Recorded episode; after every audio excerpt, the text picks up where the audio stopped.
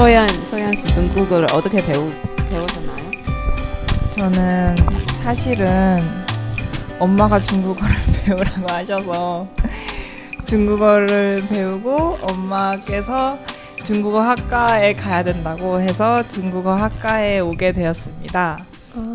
그러, 그런데 중국어를 배우고 배우다 보니까 정말 재밌었고 음. 또한 교환학생으로 상해 에서 공부를 해보면서 중국에 대해서 되게 관심을 많이 가지게 되었어요. 왜냐하면 음. 중국인들이 되게 저에게 되게 잘 대해주었고 음. 그리고 저도 그들의 문화를 배우면서 서로 공유를 하면서 되게 즐거운 시간을 보냈어요. 그 음. 교환학생 이후로 되게 중국에 대해서 관심을 가지게 됐고 어, 막 중국인 친구들도 많이 많이 사귀고 싶어서 되게 노력을 많이 했던 것 같아요. 아. 근데 중국어 학과에서는 중국에 대해서도 많이 배우지만 중국의 역사라든지 국제 관계 그런 문학에 대해서도 음. 다 배우면서 중국 사람들이 어떻게 이런 사상을 가지게 되었고 음. 어, 어떻게 해서 이런 문화를 가지게 되었는지 이런 거를 음. 배우는 학문 같아요. 嗯，素颜的话呢，是她为什么会进入中文系呢？因为那个时候高考以后，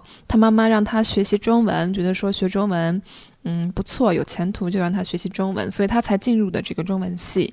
那在中文系学中文的过程当中，呃，一边学，越学越觉得有意思，所以呢，之前他有到这个上海去作为这个 Q 换 h a 就是交流的一个学生，交换生。嗯，那在上海的话，也交了很多的中国朋友。嗯，然后他说那些中国朋友对他都很好，然后他对中国就更加产生了这个兴趣，想要了解这个中国。那在中文系的话是学习关于中国的历史啊，有撒，然后呢啊，苦在宽给国际关系，还有中国的一些文学。那通过文学呢，再是了解到中国的思想，嗯，是这样的一个学科。 아, 그럼 역사 이런 거 배울 때 너무 정말 너무 어렵지 않아요? 어렵죠. 너무 당연히 어려워요. 한국 응. 한국 역사를 배우는 것도 힘든데 음. 중국은 한국보단 더 아주 큰 아주 긴 역사를 가지고 음, 있잖아요. 음, 음. 그렇기 때문에 너무 외우기도 힘들었고 음. 나라도 어찌나 많은지 음. 그런 때문에 되게 어려웠던 것 같아요. 아, 중국 학과에서 중국 역사를 배우면 언제부터 언제까지의 역사를 가르쳐 주는 거예요? 춘추 전국 시대부터 아, 전국 지금 시대부터 네 현재까지 현재까지 네 정치 경제 역사를 배웠었어요. 아, 당대까지 네네네네네. 아, 지금 지금 이, 시, 이 지금까지 아. 네. 그러면 다 외워야 돼요? 다 외우고 그 외운 거에 대해서 논술을 써야 됐었어요. 와, 그 진짜 외운 거에 대해서 힘들겠다. 예를 들면 왜 이렇게 음. 되었느냐 하면 음. 그거를 그냥 아주 큰 종이 있잖아요. B4 B4 용지에 음. B4 용지에 처음부터 끝까지 다 역사나 경제에 대해서 다 적었어야 됐어요. 어, 역사랑 경제는 합쳐서 배우는 거예요? 과목이 또 달랐어요. 아, 중국의 역사, 역사, 중국의 중국의 경제, 경제, 중국의 겨- 정치, 정치, 이런 정치도 따로 배워요. 정치도 또 따로 배워요. 되게 궁금한데 정치 배울 때 어떤 거 배웠어요? 저는 정치는 안 배웠어요. 아, 정치, 정치 선택하지 선택, 않았어요? 네, 선택 과목이었는데 전 정치에는 별로 관심이 없었기 때문에 아. 정치는 안 배우고 역사나 문화, 경제, 경제까지는 배웠나? 네, 아. 그랬었던 것 같아요. 对，那中文系的话呢，就是中国的政治、中国的经济、中国的历史、中国的文化这样子，中国的文学，嗯，它是每一个科目都是单独这样子罗列开来学习的。然后像历史的部分的话，是从这个从春秋战国时代开始，一直讲到现在。啊，那这一段历史当中的啊，包括这个政治啊、经济啊、啊文化啊、人文啊这样子的东西。那考试的时候呢，素颜说是通过这个 “non-survey”，就是论述型的问题啊，论述型的方式来叙述这个答案，所以对于他来说就很难，而且要写很多，用中文要写很多这样子的。嗯，那像他的话，我就问他，那呃，中国的政治一般都教什么呢？他说他没有上这个政治课，嗯，因为对政治不是很关心，但是啊，他有上这个经济、文化、历史这样子的课程。 근데 네 주- 그걸 통해서 중국에 대해서도 알게는 되었지만 음. 제가 중국을 더 자세히 알게 된 계기는 음. 중국 친구들하고 만나면서 啊 인것 같아요. 그런 걸로는 별로 중국에 대한 관심이 깊어지진 않았는데 嗯 이렇게 소걸이라든지 자글. 네 자걸 씨라든지 그 같이 이렇게 놀면서 그때 중국에 대해서 배우는 것 같아요. 아, 중국 사람을 통해서 그 네. 나라를 배우는 거예요. 맞아요, 맞아요. 啊那真正对中国感兴趣的，并不是这一些专业课，而是通过中国学生啊、中国朋友啊，在和朋友们玩儿的同时啊，来了解中国。这个是他觉得最好的一种了解中国的方式。 저 혹시 궁금한 게 네. 중국어학과에 중국인 학생들도 혹시 있나요?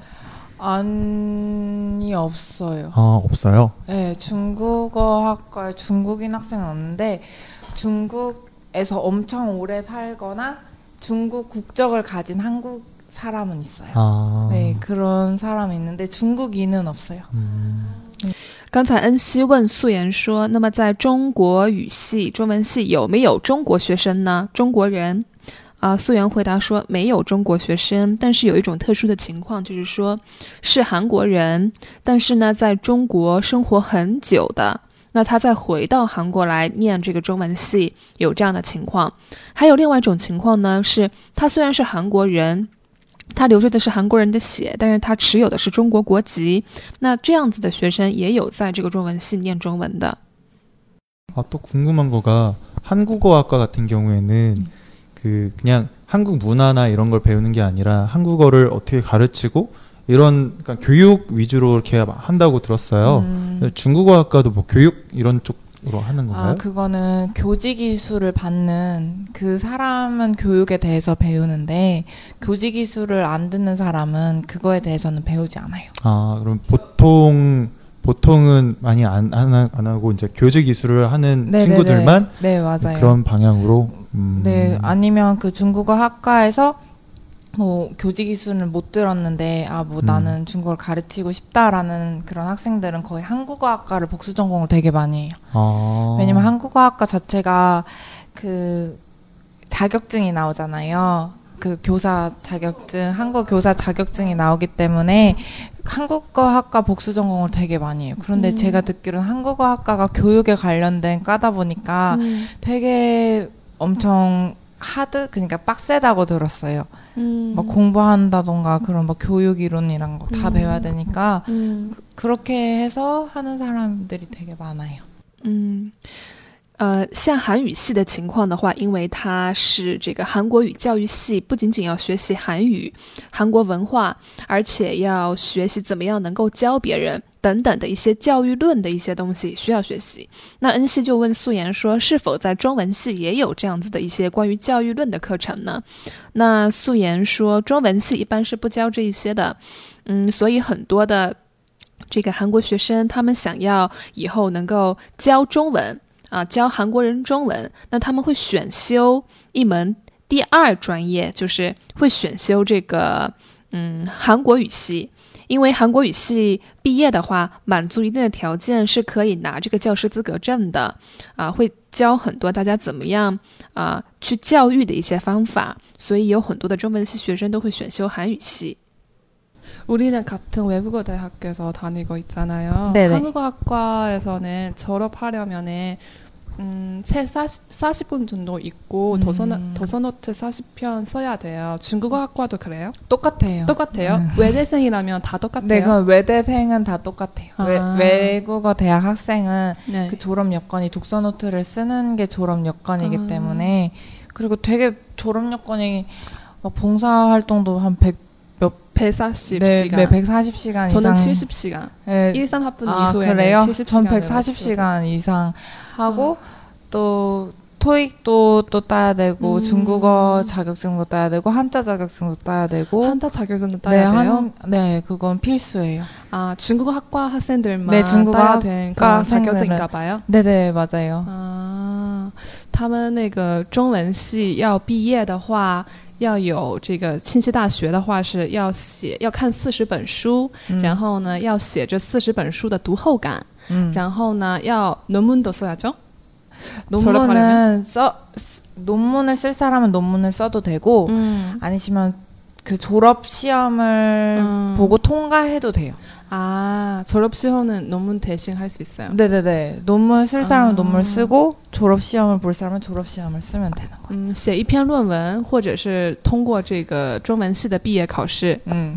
然后要要那个托语， 음. 嗯、英语成绩也要有，嗯、뭐 한자 능력 시험， 네 한자. 啊，汉字的能力考试也要通过， 음 되게 맞아요. 많네요. 음. 되게 많죠.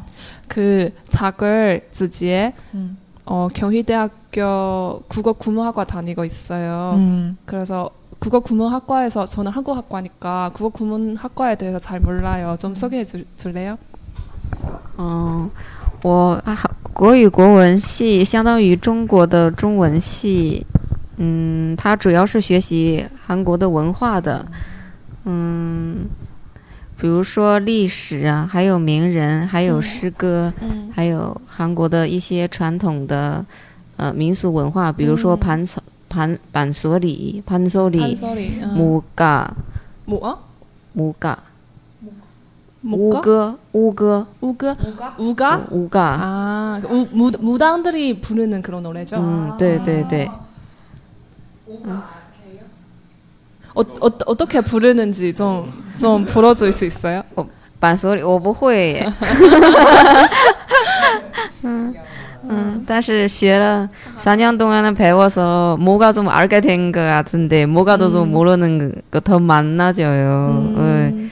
배우면 배울수록. 근데 음. 소연 씨한테 궁금한 게 한국어, 어, 중국어 학과 다니고 있는데 중국을 아예 안 배우는 거예요? 중국어는 배워요. 고급 중국어 회화라든지 무역 중국어 회화라든지 그런 회화는 많이 배우는데 솔직히 그 전, 저 같은 경우는 그 수업에서 배우는 것보다도 중국인들하고 친구들하고 말하면서가 더 많이 느는 것 같아요. 아, 솔직히 어 국어 국문학과도 국어 국문학과 이렇게 수업을 계속 듣긴 하지만 그 시간은 그냥 듣기만 하고 말은 많이 안 하잖아요. 그런 것처럼 한국 사람들하고 말할 때 더 말이 능통해지잖아요. 그거랑 똑같은 것 같아요. 음. 근데 1학년 때 들어가자마자 바로 중국어로 수업하는 거예요? 아니요, 초급 중국어 회화라고 있는데 그 초급 중국어 회화에서는 정말 기본적인 니하오라든지 씨에씨에, 막 부커치 이런 기본적인 단어를 배워요. 그냥 기본적인 문장 그런 거를 배우고 그리고 그냥 간단한 거 또샤오치엔이라든지 이런 기본적인 회화만 가르치는 거예요. 한국어로. 아. 네. 근데 한국인으로서 중국어를 배우는 어려움, 어려운 점 뭐가 일단 성조가 너무 많아요. 그리고 한자고 또 한자마다 또 성조가 다르고 문장에 대해 문장 하나에도 이 단어 또 이렇게도 쓰이고 저렇게도 쓰이는 게 되게 많잖아요.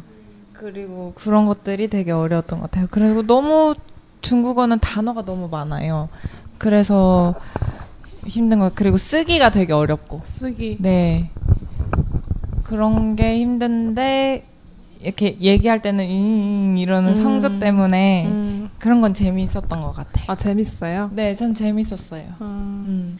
그러면 어, 회화 시간에 네. 중국어로 이렇게 회화할 수 있는데 말할 수 있는데 그러면은 다른 수업 예를 들면 중국 역사, 뭐 중국 문화 이런 수업 들을 때 교재는 중국어로 되는 건가요? 한국어로 되는 건가요? 그리고 선생님이 가르쳐 줄 때는 네. 한국어로 가르쳐 주는 거예요? 일단 어, 교재 같은 경우는 한국어로 된 중국 교재예요. 한국어로 된 네. 중국 교재. 네, 한국 한국어로 되는데 중국어를 가르쳐 주는 교재. 아. 예를 들어서 중국에도 중국 이렇게 이게 어떻게 이 쓰이는지 이런 것들은 다 중국어로 되어 있는데 한국어에 대한 이런 게 나와 있잖아요. 아. 그런 책 같은 거예요. 네, 그런데 교수님 같은 경우는 고급 중국어 회화 같은 경우는 계속 중국어로 수업을 하시죠. 아, 계속 중국어. 회화 수업 때만 중국어로 이렇게 소통할 수 있어요. 네, 맞아요. 근데 아. 역사나 경제 이런 거 같은 경우는 다 그냥 주- 네, 한국어로. 한국어 아니면 영어, 네. 영어로 해요. 네. 그렇게 배우고 있어요. 네. 我刚才问素颜说，那在中文系的话，他们的教材是用什么语言构成的？然后老师上课的时候又是用什么语言教呢？啊，那他告诉我说是教材的话是用韩语编写的这个中文教材， 嗯，所以是用韩语教大家啊学习这个中文。那上课的时候呢，如果是高级中文绘画的话，那教授一般会一直讲这个中文，有可能是中国老师，也有可能是这个韩国老师。那像其他的一些经济、政治、历史啊等等的，除了绘画以外的学科的话，嗯，除了绘画以外的这一些专业课的话，那会用这个韩语或者是英语来进行教学。 둘이 되게 한국 사람인데 중국어 학과 다니고 중국인인데 한국 국어 국문학과 다니고 있는데 네. 한번 언어 교환해서 소통해 볼래요? 아니, 언어 교환보다는 할 수 있겠죠? 不会. 아, 근데 좀 더 물어보고 싶은 거 아, 아까 한국어를 아, 어, 중국어를 배웠을 때도 저 마찬가지로 한국어 배우는 게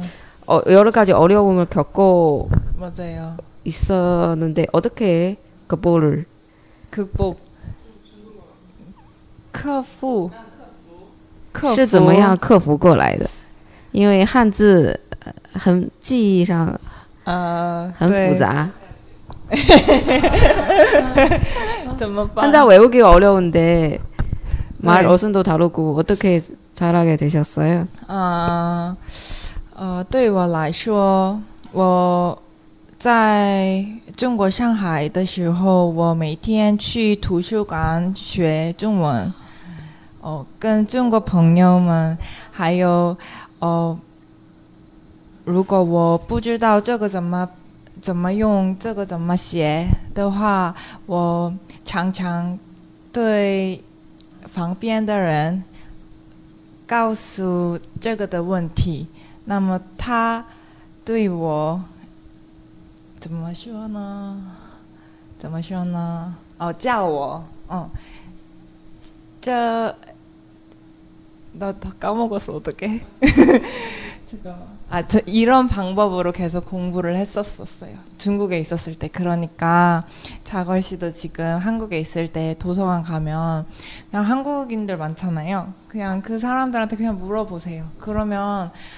막 솔직히 다 잘 가르쳐 줘요. 그냥 이렇게 한 다른 타 타 다른 국가에서 우리나라 에 와가지고 아, 우리나라 문화를 배우는 거에 대해서 막 안 좋게 생각할 사람이 그렇게 우리 학교에는 많지도 않고 그렇기 때문에 항상 그냥 자신감 있게 물어보는 게 좋을 것 같아요. 어, 非常感谢素素颜. 저는 못 자른 게 자신감이에요. 아 그것은 키우고 싶어요. 근데 원래 원래 그런 외국에서 학교 다니면 많이 외롭고 힘들잖아요. 그럴 때마다 조금 더 다가가는 그런 게 필요한 것 같아요. 그런 그래가지고 막 솔직히 자신감 없을 수도 있잖아요. 그 사람은 나를 어떻게 생각할까 했는데 그냥 웃음으로 먼저 다가가면 그래도 그 사람들도 막 가르쳐 주려 하고 막 친구가 되고 싶다라고 말하면 또 친구가 되어주기도 하고 막 그래요. 지금도 중국인 친구하고 예- 자주 연락을 해요? 소걸 아, 소걸 음, 소 소걸이 소걸이랑 그래도 이 근데 제가 이 일을 하는 이유도 소걸이랑 더 많이 이렇게 좀 더 친해지고 싶고 그리고 저도 중국인 친구들하고도 계속 이렇게 연락을 끊고 싶지 않았기 때문에 이런 하나의 그런 게 있으면 계속 연락을 할 수 있게 되잖아요. 그래서인 것 같아요. 그러니까 예를 들어서 뭐 동아리라든지 그런 거 많이 들으면 그래도 좋을 것 같아요. 그러면 소연 씨 나중에 무엇을 하고 싶으세요? 직업? 음. 저도 저도 과를 살리고 싶었었는데 참 그게 쉽지가 않아요. 근데 저는 지금은 금융 쪽에서 일을 하고 있는데 나중에는 그래도 계속 중국어를 놓고 싶진 않아요. 그래서 조금 더 나아가서 진짜 중국어도 계속 꾸준히 발전해서 뭔가 이 전공을 살리기 위해서 저는 약간 관광 쪽으로 가고 싶었었는데 그런 쪽에서 정말 미래에는 그러지 않을까 생각을 하고 있어요. 관광 쪽에서 좀 종사를 하고 싶은 네, 그런 생각이 있어요. 지금은 비록 과를 못 살렸지만 그래도 다 다 조금 더 미래에는 중국인을 상대로 관광 같은 사업 그런 것도 생각을 하고 있어요. 음, 관광 같은 사업은 중국인 대상으로 뭐 한국의 여행지를 한국의 문화를 이렇게 가르쳐주고 네, 저 그- 알려주는 네 그런 맞아요. 저는 게이드의 역할처럼 네, 약간 가이드. 네네네. 저는 약간 아. 그런 걸 되게 흥미를 가지고 있었어요. 어렸, 아,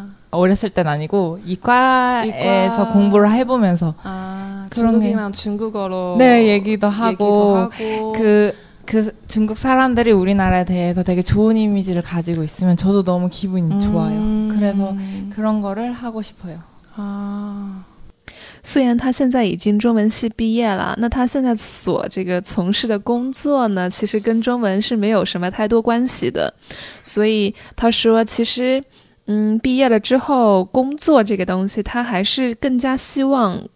呃，可以不放弃他的这个专业，就是说，呃，可以有一个工作是让他发挥这个呃中文的这一个专业特长，然后可以一直提高他的这个中文。那现在的话，虽然这个中工这个工作不可以，但是如果以后有机会的话，他想要去从事这个呃针对中国人的这个观光 sano，就是观光观光产业，因为他希望能够呃借助这样的一些工作，能够啊、跟这个很多中国游客交流，然后把韩国的很多好的印象带给我们的中国朋友。